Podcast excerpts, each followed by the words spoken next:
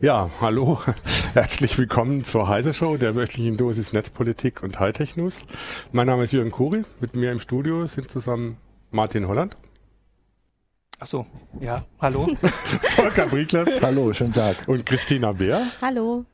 Die mach, moderieren mit mir zusammen abwechselnd äh, die Heise Show mit äh, wo wir jeweils Gäste auch haben werden, entweder aus der Redaktion oder zugeschaltet, äh, je nachdem, was das Thema ist.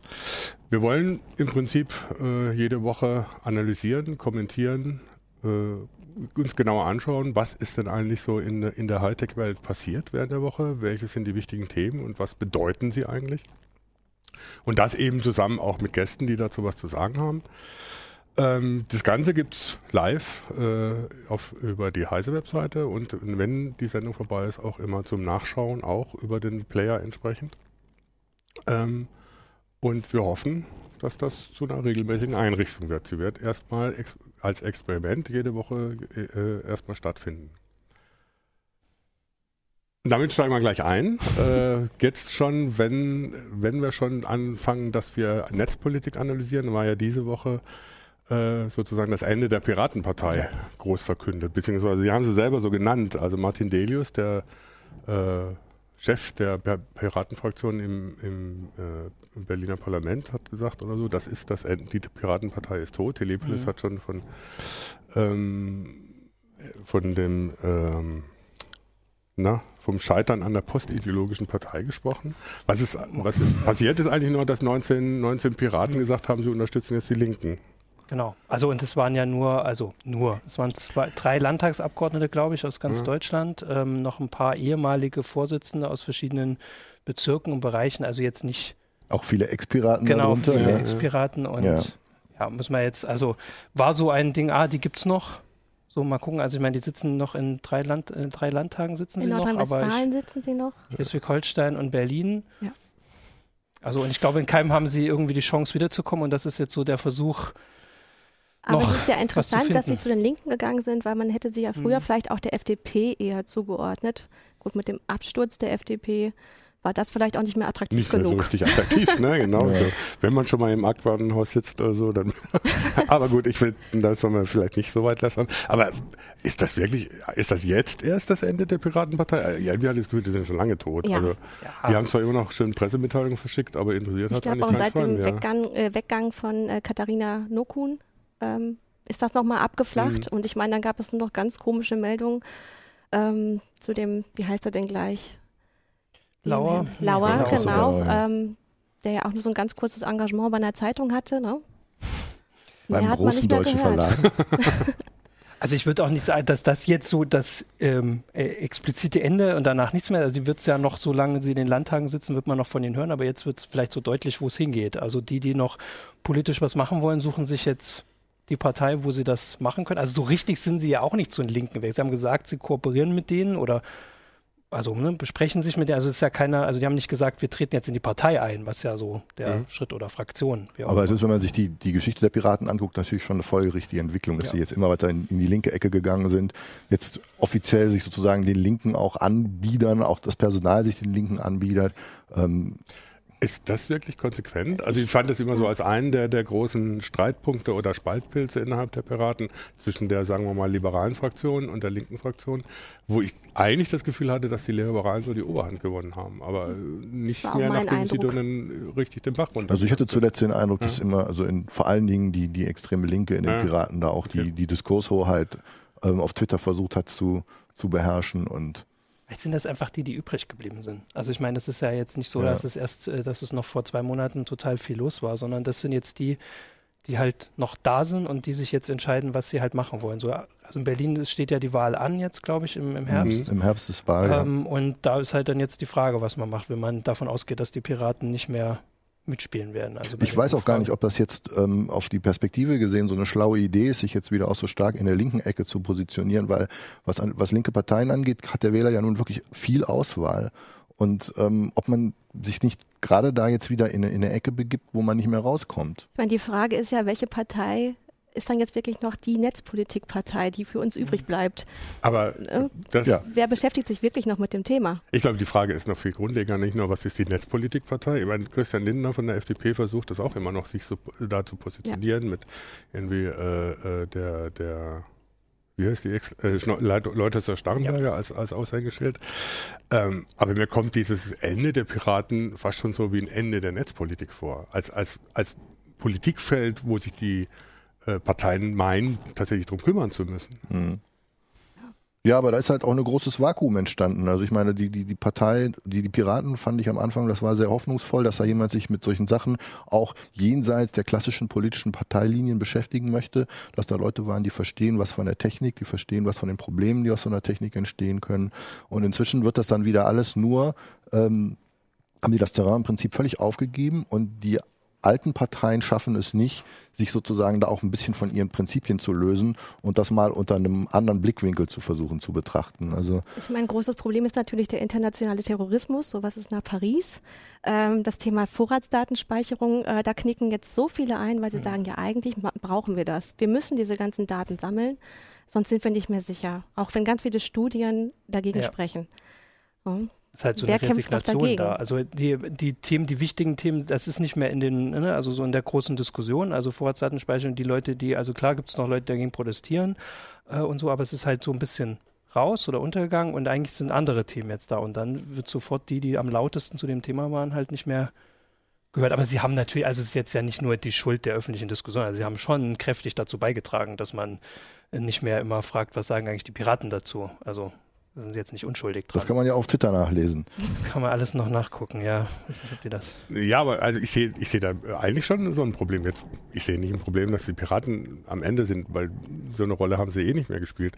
Aber wenn ich mir angucke, wie die Entwicklung ist, äh, wie sich netzpolitische Themen, man dachte immer erst in die Breite gehen, eben weil sie so ein Querschnittsthema sind und dann von allen aufgegriffen werden, aber tatsächlich inzwischen keine Rolle mehr spielen. Das Netz ist irgendwie so entweder Neuland oder äh, Terrorgefahr äh, Gefahr oder es ist irgendwie Böse Medium- Social Media. Medium für Hate Ja. Speech. Ja.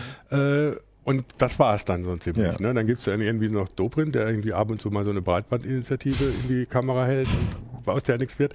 Und das war es dann aber ziemlich. Dabei ist das Netz, wenn man es mal eben nicht nur als Medium für Hate Speech und Terrorverabredungen äh, sieht, eine zentrale Infrastruktur der Ja. Gesellschaft. Ja. Und das äh, kriege ich inzwischen nicht mehr mit. Und da haben die Piraten früher eine Rolle gespielt. dafür. Absolut, ja. Das Ja. ist halt die Lücke, die sie lassen und die halt, ich sehe im Moment nicht, wer die Ich mein, schließen das soll. Da Thema müssen wir der uns ja doch wieder wünschen, dass die FDP wieder im Bundestag kommt oder Ja. was. Also wir, wir haben auf Heise Online geschrieben, wir werden sie noch vermissen und irgendwo, irgendwo ist was dran. Ja. Ja. Bei aller äh, Kritik.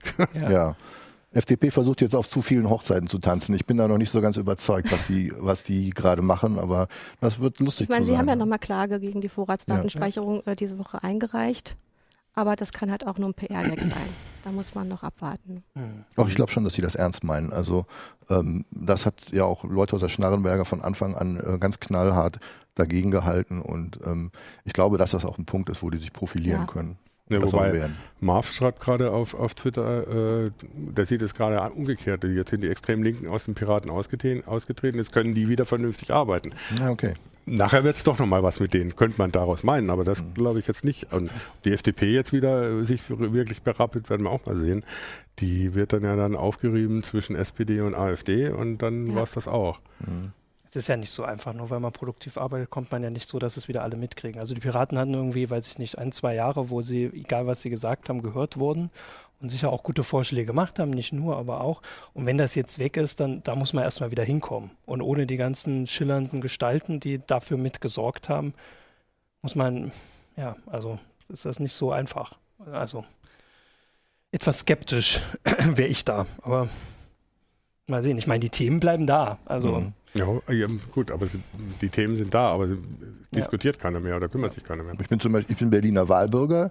Wenn ich eine linke Partei unterstützen will, dann wähle ich eine linke Partei. Da brauche ich nicht die Piraten für wählen. Aber dann war der Schritt ja schlau von den Piraten, zu sagen, gut, wir gehen jetzt zur Linken.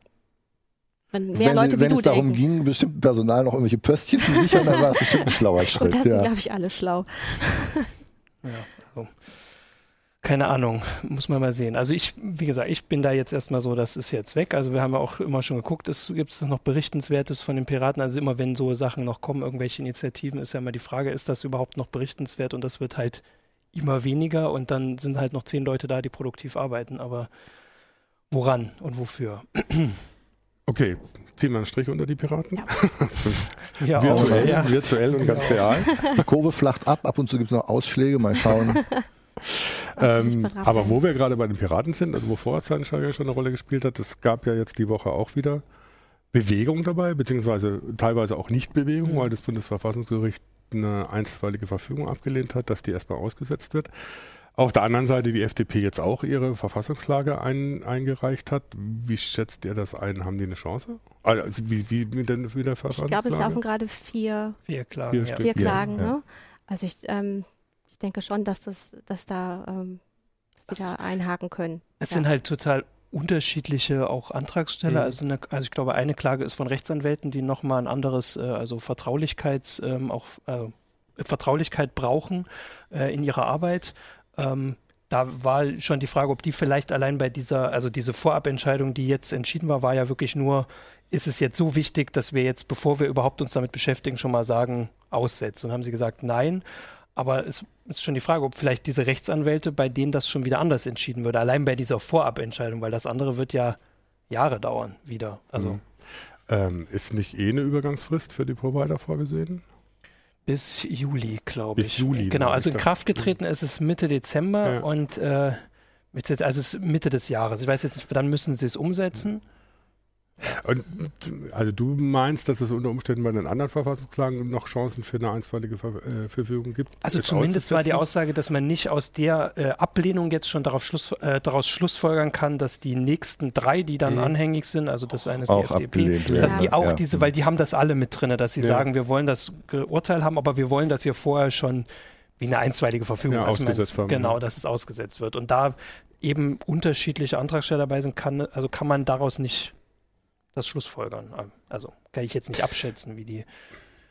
Wie, wie seht ihr die Chancen für die Klagen? Also das, das Problem ist ja, ein, viele Juristen haben gesagt, zumindest nach der Entscheidung des Europäischen Gerichtshofs, der die, die entsprechende EU-Richtlinie für komplett ungültig erklärt hat, gesagt hat, in Europa ist die Vorratsdatenspeicherung tot, mhm. weil sie schlicht gegen äh, EU-Menschenrechte verstößt. Ja, anlasslose Speicherung von ja. Daten. Ja, also der EuGH war da ja auch ziemlich klar, ja. das war ja auch nicht irgendwie ein total schwammiges Urteil, sondern er hat ganz klar gesagt, so und so, das ist die Grenze und ähm, also ich, auch wenn die, sich jetzt natürlich die Große Koalition versucht irgendwie einzureden, dass sie da ähm, jetzt einen ganz neuen, tollen Königsweg gefunden hat, glaube ich, dass die wieder Ärger mit Brüssel bekommen werden. Also das ist mit einfach dem zu allumfassend. Ne? Ja. Wenn sie sagen würden, man macht bestimmte äh, man muss wirklich erstmal ähm, eine bestimmte Gruppe von Menschen aussuchen, wo das, wo man es überhaupt machen müsste.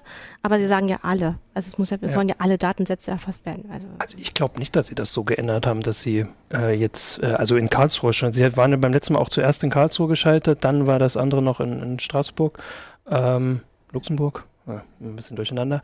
Ähm, aber dass sie jetzt nicht das so groß geändert haben, okay, dann ist die Frist äh, kürzer, aber es ist ja immer noch anderslos. Es sind immer noch alle betroffen und ähm, auch diese Sache mit dem, dass man jetzt unter Strafe stellt, wenn man irgendwie Daten hielt, das ist ja alles also was, was, soll, also die Daten sind ja trotzdem da, sie sind trotzdem gespeichert. Wir wissen zu gut aus unserer Berichterstattung jede Woche, dass irgendjemand kommt daran und die Gefahr, dass das, also das ist unter, unverhältnismäßig, aber klar, ist jetzt meine Überzeugung. Also, ich meine, wie die Richter entscheiden, aber eigentlich haben sie das damals sehr klar entschieden. Also sollte es jetzt nicht, hm.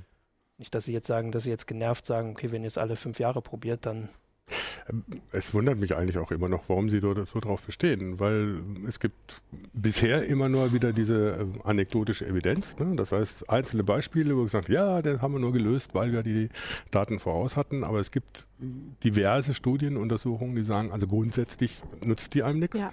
Es gibt natürlich die ganze Terrorhistorie, was natürlich nach Paris, nach den Anschlägen von Paris noch Aber auch in Paris hat es nichts gebracht, ja. weil da haben die, haben schon das, gesammelt. Ja. Und das müsste eigentlich äh, das Königsargument sein dagegen, ne? zu sagen. Genau, wenn, das Ziel, wenn sie es wirklich verhindern würde, wäre das was anderes. So geht es ja dann im Endeffekt nur darum, was aufzuklären. Ja. Und das ist natürlich ein anderes Ziel und da muss man eine andere Verhältnismäßigkeit anwenden, als wenn man es wirklich verhindern würde, nachträglich, äh, also nachweisbar. Wenn man nachweisen könnte, durch die Vorratsdatenspeicherung verhindern wir sowas in Paris, könnte das vor Gericht sicher anderen Ausschlag geben, als wenn man sagt, wir finden danach vielleicht, wer es war, aber die 100 Leute sind trotzdem tot. Und dafür sind die Grundrechte noch eingeschränkt gleichzeitig.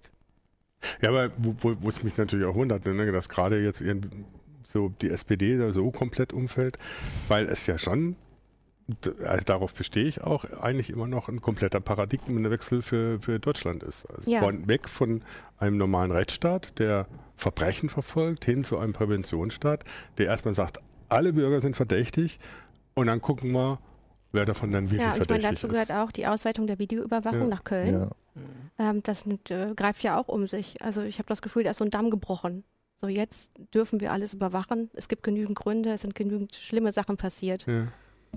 Also ich halt glaub, diese, diese, einzelnen Sachen. Also ich meine, bei der Vorratsdatenspeicherung war doch das Gefühl schon, das ist jetzt erledigt mit. Also Karlsruhe und Straßburg haben deutlich Nein gesagt. Mhm. Können wir uns jetzt anderen Sachen zuwenden? Mhm. Und es ist ja nicht nur in Deutschland so. Also ich meine, in Deutschland ist die Diskussion, glaube ich, noch so mit am, am stärksten, einfach weil hier das ein großes Thema ist. Und woanders wird das ja einfach gemacht. Und Was man ja sagen muss, äh, ich meine, Mars ist ja schon viel früher eingeknickt, als noch nicht der zweite Paris-Anschlag mhm, war, ja, ja, also nicht Köln passiert ist. Und das ist ja die Frage, ja. warum ist der da schon äh, dem nachgegangen? Warum ja, hat er wenn nachgegeben? Wenn Parteichef ne? ihm sagt, du musst. Genau, das ja. war in dem Fall ja ganz Mit klar. mir wird es keine Vorratsdatenspeicherung genau. geben, Justizminister. Äh, ich meine, das ist ja auch eine Posse eigentlich, ne? dass es ja. erst so ja, klar gesagt wird und dann bricht er ein und äh, da muss man sich fragen, wofür haben sie das geopfert? Was haben sie dafür bekommen? Ja, dieses Versprechen, also vielleicht ist es ja dann doch nicht so bewusst, dass man, also was das bedeutet. Und dann sagt man einfach, okay, wir können das jetzt machen, weil äh, Sicherheit. Und so. Also vielleicht ist das nicht so bewusst, so wie wir uns damit beschäftigen. Aber das sind ja wirklich sagen, amerikanische Verhältnisse, die oder? Diese Art der Argumentation, immer ja. nur zu sagen, die Sicherheit äh, ja. ist das Wichtigste. Durch Sicherheit haben wir unsere Freiheit. Und wir sagen ja eigentlich, nein, äh, wir wollen unsere Freiheit und deswegen ja vertrauen wir auch darauf, dass wir nicht alles absichern müssen. Das ist uns wichtiger, also der, der das liberale Gedanke. Wurde doch zwischenzeitlich das ja, ja. ja wohl, also heute Morgen im, im, im Radio-Interview mit, mit Christian Pfeiffer, dem notorischen Christian Pfeiffer, der immer zu ganz vielem was sagt, aber manchmal sagt er auch vernünftige Sachen. ähm, der Strafrechtsexperte und äh, der meinte oder so, ja, das, das Gefühl in der Bevölkerung widerspricht ja völlig den Zahlen. Ja. Das heißt, er hat oft mhm. die äh, Morde gegen, äh, sind massiv zurückgegangen, es sind tatsächlich Sexualstraftaten massiv zurückgegangen. Das heißt, die gesamten Straftaten, auch die Gewaltstraftaten vor allem, gehen massiv zurück. Und das Risiko, vom Terroranschlag be be betroffen zu werden, ist verschwindend gering, aber Leute fühlen sich trotzdem immer unsicherer. Und das, das ist natürlich ein Gefühl, wo dann die Politik entsprechend äh, ja, und ich meine, reagiert. Wo wir ja dann auch Haue kriegen als Medien, weil ja gefragt wird, welche Rolle spielen wir, mhm. wenn wir über Terrorangriffe ähm, oder Gewalttaten berichten. Und ähm, naja, wird das vielleicht manchmal zu laut gemacht so viel ja, Man kann halt nur darüber berichten, dass jemand, also äh, jetzt nicht bei uns, aber wenn jemand umgebracht wird, man kann, es ist halt kein Bericht, heute wurde keiner umgebracht, also der genauso groß ja, dasteht. Ich das, glaube, das, das, bringt halt das Gefühl. Ich glaube, das Problem ist nicht unbedingt die Berichterstattung an sich. Also ähm, und da gibt es natürlich schon eine Veränderung in den Medien oder durch die Medien, wo die Leute oder vielleicht viele Leute noch nicht gelernt haben, mit umzugehen es ist nicht darum, dass du berichtest, sondern dass du natürlich auf eine ganz andere Art berichtest. Ne? Das heißt, unter Umständen hast du ein Periskop-Live-Video vom Terroranschlag ja. oder du hast entsprechende Bilder, äh, äh, die, die gemacht werden. Ähm, das macht natürlich einen ganz anderen Eindruck. Und wenn das so massiert kommt, dann entsteht natürlich ein anderes Gefühl, als wenn du das nur irgendwie so als Schlagzeile in der Zeitung liest. Ja, ich muss ja jetzt gerade an den Absturz von dem Flugzeug denken und wie da die Berichterstattung so allumfassend war. Es gab ja so viel Material dann zu den Schülern, die da gestorben sind, ähm, zu diesen Piloten. Ähm, da hatte ich auch ganz persönlich dann irgendwann das Gefühl, ich will das gar nicht mehr alles wissen mhm. und ähm, es wurde, ja, man hat es von allen Seiten beleuchtet und das war vielleicht ein bisschen zu viel. Mhm. Ne? Man hat ihm unglaublich viel Raum gegeben. Ja. Also ich habe noch hier zu den äh, Vorratsdaten hat Marv wieder geschrieben, dass die Piraten das auch vorbereiten, um die nochmal reinzubringen. Mhm. mhm. Wollen auch noch klagen. Das wäre dann Nummer 5. Wobei, wo wir gerade dabei sind, wenn Marv schreibt, der schreibt nicht als einziger den Hashtag Heise Show. Ah, den verfolgen wir natürlich auch während der kann man auch da lesen. Die Jetzt Show heißt auch direkt so. ähm, kann man auch, äh, wir verfolgen den direkt, kann man irgendwie sich einmischen, Fragen stellen. Man kann auch zwischen den Sendungen was posten und zum Beispiel Vorschläge machen, welche Themen wir behandeln sollen. Nehmen wir dann auf und gucken, wie weit wir das dann jeweils reinbringen. Eine Frage ist natürlich schon gleich aufgetaucht. Warum Flashplayer? Hm, gute Frage.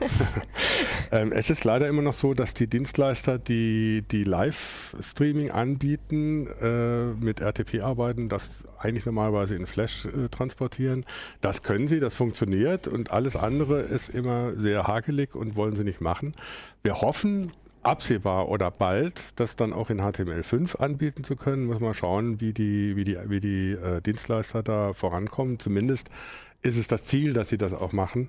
Äh, und wir hoffen, dass es dann bald auch dann in HTML5 funktioniert. Das dazu. Noch geht es nicht ohne Flash. Heute habe ich gelesen, in zwei Jahren spätestens ist Flash tot. Ja, ja, Flash wurde schon so lange für tot erklärt, aber es gibt immer ich irgendwo Gefühl, was, wo es wurde in der Redaktion sehr gefeiert. Ja, ja, genau. So, ja, Flash ist tot. Wobei, naja, mein Flash-Speicher sollte vielleicht nicht tot sein, aber gut, das ist was anderes was ein abrupter Themenwechsel war, was natürlich auch passt, weil wir wollen noch mal über was ganz anderes reden. aber auch Netzpolitik. Ja, hat mit Netzpolitik, aber ein bisschen mehr mit Technik zu tun, nämlich Vectoring. Vectoring, die meisten, die uns zugucken, werden wissen, worum es geht. VDSL-Beschleuniger auf 100 Megabit pro Sekunde, Downstream. Ähm, Netz, äh, äh Quatsch, Netz, äh, äh, Bundesnetzagentur ja. hat sich mal wieder gekümmert. Ja, also kurz zum Vectoring, wer es nicht kennt, das ist eine Technik, um aus dem VDSL-Anschluss noch ein Maximum an Mbit pro Sekunde rauszukitzeln. Das ist ein Verfahren, da wird im Prinzip ein ganzer Kabelstrang von einem Anbieter bespielt und durch irgendwelchen Übersprechungen, das ist sehr kompliziert, kriegen sie dann halt bis zu 200, 300 Mbit raus auf einer kürzeren Strecke. Da gibt es ein Regulierungsverfahren für, das ist alles geregelt. Die Telekom äh, darf das dann meistens machen, manchmal machen es auch die Wettbewerber. Und jetzt gab es eine Riesenaufregung, weil ähm, die Telekom das nun auch im Nahbereich ihrer Vermittlungsstellen machen will oder Hauptverteiler, wie sie die auch nennt. Und da ähm, passiert es halt auch, dass im, im, im Nahbereich, das ist, Nahbereich heißt in dem Sinne ungefähr 550 Meter Kabellänge, also mhm. wir reden hier von der Kupferkabel, mhm. die von Hauptverteiler dann bis zum, bis zum Kunden geht ähm, die Telekom auch Vectoring einsetzen möchte, was dazu führt, dass alle anderen, die in dem Bereich ähm, eventuell auch VDSL ihren Kunden anbieten möchten, im Prinzip raus sind.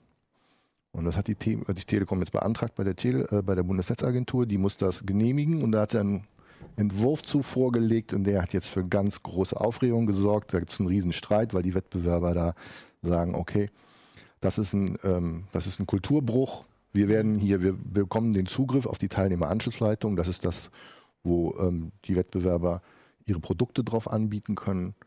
Der wird uns hier entzogen. Ähm, die Telekom bestrebt hier die Remonopolisierung des Nahbereichs um die Hauptverteiler. Und äh, ja, da hat die Bundesnetzagentur jetzt also einen Entwurf vorgelegt, dass sie das im Prinzip, Prinzip genehmigen will. Und ähm, da gibt es ein bisschen Ärger drum. Und da war jetzt das relative Novum, dass in so einem Regulierungsverfahren bei einer Behörde, was im Prinzip wirklich ein sehr aktenlastiges Verfahren ist, ja. ähm, sich plötzlich die Politik eingeschaltet hat mhm. und so kurz vor Weihnachten ähm, der sogenannte Beirat der Bundesnetzagentur sich schon mal so leise zu Wort gemeldet hat und gesagt, ja, äh, vielleicht gibt's da noch so die eine oder andere Stellschraube, an der man drehen könnte. Mhm. Und ähm, haben dann im Prinzip jetzt am vergangenen Montag dazu eine offizielle Stellungnahme abgegeben. Der Beirat ist ein Gremium, der ist besetzt aus 32 Vertretern der Bundesländer und des Bundestages ja. und hat eigentlich nur eine beratende Funktion. Der kann also der Behörde auch nichts vorschreiben. Aber sagen wir mal so, das ist, glaube ich, so das Gremium, was die, den Willen der Politik in dieses Verwaltungsverfahren einführen soll. Und er hat jetzt gesagt, ja, an den und den Punkten würden wir gerne ein bisschen nachbessern. Und das sind lustigerweise genau die Punkte, wo auch die Wettbewerber gesagt haben, so geht es ja gar nicht. Und zwar geht es da um Fristenregelungen, mhm. es geht um äh, die Frage, wer darf eigentlich ausbauen und wie wird das bemessen, weil so wie der Vorschlag gewesen ist, war es tatsächlich so, ähm, wer bis zum Stichtag 23. November 2015 noch nicht die Mehrheit der Kabelverzweiger an diesem Hauptverteiler, also die grauen Kästen am ja, Rande okay. irgendwie bestückt hatte, der war raus und man hatte da nie so einen richtigen Überblick und eigentlich bedeutete das ja, okay, die Telekom ja. Ja. darf. Mhm. Ja. Und jetzt geht das Verfahren weiter.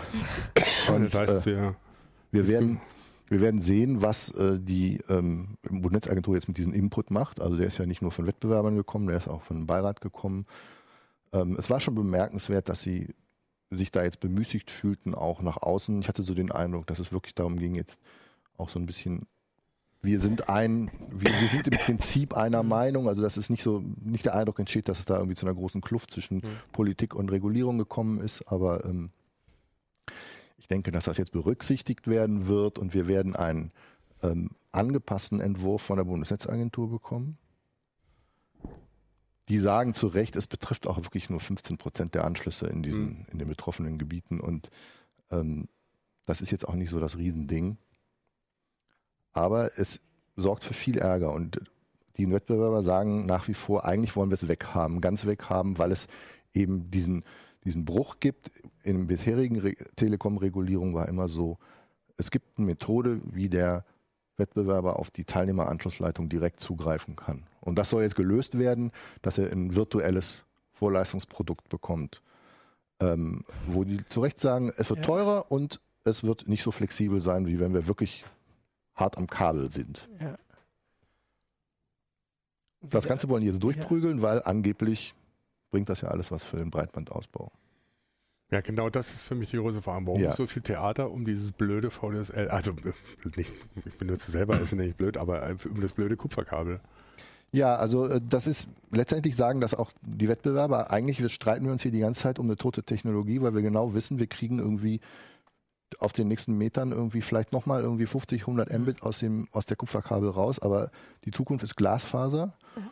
Und da gibt es natürlich zu Recht Leute, die sagen, warum bauen wir nicht jetzt schon direkt Glasfaser ja. aus, sondern fördern noch weiter den Ausbau über. Die Politik sagt, wir wollen diese Brückentechnologie, weil wir haben das Ziel, 2018 50 Mbit überall und das erschaffen wir halt nur mit der Telekom. Gut, aber Dobrindt hat jetzt auch gesagt, wenn ihr gerade am Stra beim äh, an der Straße baut, dann bitte auch direkt ja, jetzt Glasfaser verlegen. Das ist ja. doch mal wieder typisch ja. Dobrindt. Also ob der Backbone das Problem wäre. Also da, da habe ich mir echt einen Kopf gefasst. Also es liegt der, der, der Backbone ist doch wirklich nicht der Engpass. Es, vor allem, es liegt doch genug Dark Fiber in, in der Erde oder so, den man, also Dark Fiber heißt Glasfaser, ja. die verlegt ist, aber noch nicht aktiviert. Äh, den man aktivieren kann. Das ist ja die, die, die Autobahn, das ist ja, das ist ja Backbone-Leitung dann. Das Problem ist doch der Endkundenanschluss, also die sogenannte berühmte Teilnehmeranschlussleitung. Mhm. Da ist doch dann der Engpass bis zur, bis zur, bis zur, bis zum Verteiler, beziehungsweise wenn man dann noch weitergeht, natürlich dann der Mobilfunk, ne, der dann auch entsprechend ausgebaut werden muss. Aber, und da, da gibt es ja Untersuchungen, gut, klar, ne, 2018, pff, hehres Ziel, äh, aber eigentlich nicht, weil 50 Megabit in Ballungsräumen gibt es doch fast schon überall. Ja. Ähm, die Geschichte ist doch, dass man, es gab eine Untersuchung, ich glaube, es waren 50 Milliarden, die man in die Hand nehmen müsste, um die Ballungsräume mit Glasfaser zu versorgen. Mhm. dann war es das. Dann hat man im Prinzip nie wieder ein Problem, weil wenn ich mal eine, äh, selbst wenn ich Multimod-Glasfaser verlege, bin ich über die entsprechenden äh, Netzwerktechniken in der Lage, das weiter nach oben zu skalieren. Aber mancher wird ja auch äh, so entschieden, dass sie sagen, naja, wir wollen das jetzt alles möglichst schnell verlegen, wir machen jetzt noch nicht Glasfaser, weil es gibt ja auch bestimmte ja. Pötte, die man hat, äh, um überhaupt ähm, kleinere Ortschaften ja. anzubinden. Und dann ist mal die Frage, woher nimmt man das Geld, vom Bund oder vom Land? Und dann wird manchmal gegen Glasfaser entschieden. Da gibt es ja, jetzt, Problem, jetzt ne? neue Fördermaßnahmen, ja. Lustigerweise, gerade auf dem platten Land funktioniert das mit diesen Glasfaserprojekten immer ganz gut. Mhm. Also ich habe da schon Beispiele gesehen, da mhm. ist dann echt eine, so eine Kommune, da gibt es einen ähm, Betreiber, der das, der baut das äh, Ding, äh, der baut das Netz und ähm, das wird dann an einen Betreiber verpachtet, der irgendwie darauf Internet anbietet. Mhm. Und das klappt auch, also das klappt in, in Ostfriesland auf entfernten Gehöften und so, da wenn das dann, da lässt sich das dann auch rechnen. Und in den Städten, in den Ballungsgebieten ist natürlich das Problem, wenn da alle schon 50 Mbit VDSL haben, dann ist der Business Case für so einen Glasfaserausbau, mhm. wenn das nicht der Staat macht, ähm, macht's keiner. Macht's halt keiner. Weil, gut, wir sehen das jetzt, was diese, diese neuen Hochgeschwindigkeitsanschlüsse bei den Kabelnetzbetreibern, was die kosten im Monat. Ne? Die wollen 80 bis 100 Euro für so ein 400 Ja, du hattest was ne? Unity Media gemacht, ne? Genau. Ich glaube 60 Euro Basispaket 60, 80, und dann geht's hoch. Je nachdem und ähm, ja, das kostet, was kostet, das kostet VDSL bei der Telekom, ein Fuffi im Monat. Mhm. Ja, kommt drauf ja. an. Mancher kann es auch mit 40 Euro ganz gut noch fahren, ne? Und äh, da ist dann halt irgendwie nicht mehr viel Luft für, für jemanden, der sagt, okay, ich baue jetzt hier mal ein Glasfasernetz nach Berlin oder Hannover oder das, da kommt man natürlich dann auf die Diskussion, die man oft bei Netzwerkinfrastrukturen hat, muss man nicht das Netzwerk, Netz vom Dienstleister trennen. Das Ja. heißt, äh, muss nicht im Prinzip der Staat oder ein Netzunternehmen das Netz betreuen und dann das eben an die Dienstleister vermindern. Das heißt, die Telekom betreibt nicht mehr das Netz, sondern die bietet dir nur Ja. den Genau, Internetzugang. der deutsche Telekom müsste man es Netzgesellschaft, wegnehmen. In der Theorie finde ich das eine super Idee, aber bei der Bahn, bei der Bahn klappt es ja zum Beispiel auch so super. Ja? Aber äh, natürlich, das ist auch eine Geschichte, die jetzt natürlich in dieser ganzen Vectoring-Diskussion wieder hochkommt, dass man sagt, irgendwie eigentlich müssten wir äh, sozusagen das Netz als neutrale Infrastruktur allen gleichmäßig zur Verfügung stellen. Und die Bahn hatte im Prinzip dasselbe wie die Telekom. Wir waren ein Staatsunternehmen oder Ja. ist immer noch Ja. ein Staatsunternehmen und Ja. hat das dann als Staatsunternehmen, als staatliche Infrastruktur sozusagen betrieben. Insofern müsste man natürlich das Glasfasernetz dann auch als staatliche Infrastruktur betreiben. Ich denke auch, das ist ähm, auch der, der, der, der nächste Schritt, nachdem man den Internetzugang zum Universaldienst erklärt hat. Das heißt, jeder hat einen Anspruch, jeder deutsche Bürger hat einen Anspruch darauf, dass er einen Internetanschluss kriegt, egal wo er wohnt. Ähm, und das würde zumindest dann die, die, die äh, das lösen. Äh, dann könnte der Staat sagen, gut, wir nehmen so und so viel in die Hand, installieren Glasfaser und dann guckt ihr mal, was er daraus macht. Ja, aber man muss halt fairerweise dazu sagen, dass ja auch die Telekom nicht mehr nur noch irgendwie die staatlich finanzierte Infrastruktur betreibt. Das wäre ja schade, wenn wir alle noch auf dem alten Telefonnetz sitzen würden. So mit einwählen, manuell. Ja. Aber gut, äh, ich meine, die Telekom äh, ist im Prinzip auch nur das ehemalige Staatsunternehmen, hat es halt auch geschafft, ein anständiges Ja. Netz hinzustellen. Und auf der anderen Seite, wenn man sich das anguckt, die Telekom hat dann irgendwann mal, hat sie ja das Kabelnetz äh, installiert, musste das verkaufen wegen Monopolisierung. Jetzt ist wieder auch wieder alles in einer Hand. Also diese Entmonopolisierung, die da teilweise betrieben wird, ist auch so, naja. Ähm, es gibt halt sozusagen diese natürlichen Monopole, äh, bei, der es, bei denen es keinen Sinn ergibt, Alternativangebot zu installieren. Man installiert ja auch, macht ja auch jetzt bei der Bahn nicht so, dass man eine zweite Bahnstrecke installiert, sondern sagt, es darf halt jemand anders auf diese Bahnstrecke drauf, Ja. ne? weil es Ja. er- ergibt keinen Sinn, das zu doppeln. Ich kenne mich da bei der Bahn nicht so wirklich aus, aber ähm, da höre ich auch schon, dass es da immer so Probleme gibt, dass Ja, gut, obwohl manche Strecken gibt sie auch gerne Ja. ab. Ähm, manche Strecken gibt sie äh, gerne ab, bei manchen wird es dann problematischer Ja. und so. Das ist halt genauso mit den Netzen auch. Ja. Stichwort Bahn. Stichwort Stichwort Bahn, ja, Bahn. da kann ich jetzt wieder mitreden hier. Kann ich also nicht mitreden, aber ich kann es jetzt zeigen. Guck mal. Letzte Woche, Ach, vor zwei Wochen, als ich, als ich von äh, Johannes, Hannover nach Johannes Berlin hat, gefahren bin, schon. Guck mal, Johannes hat schon ähm, drauf.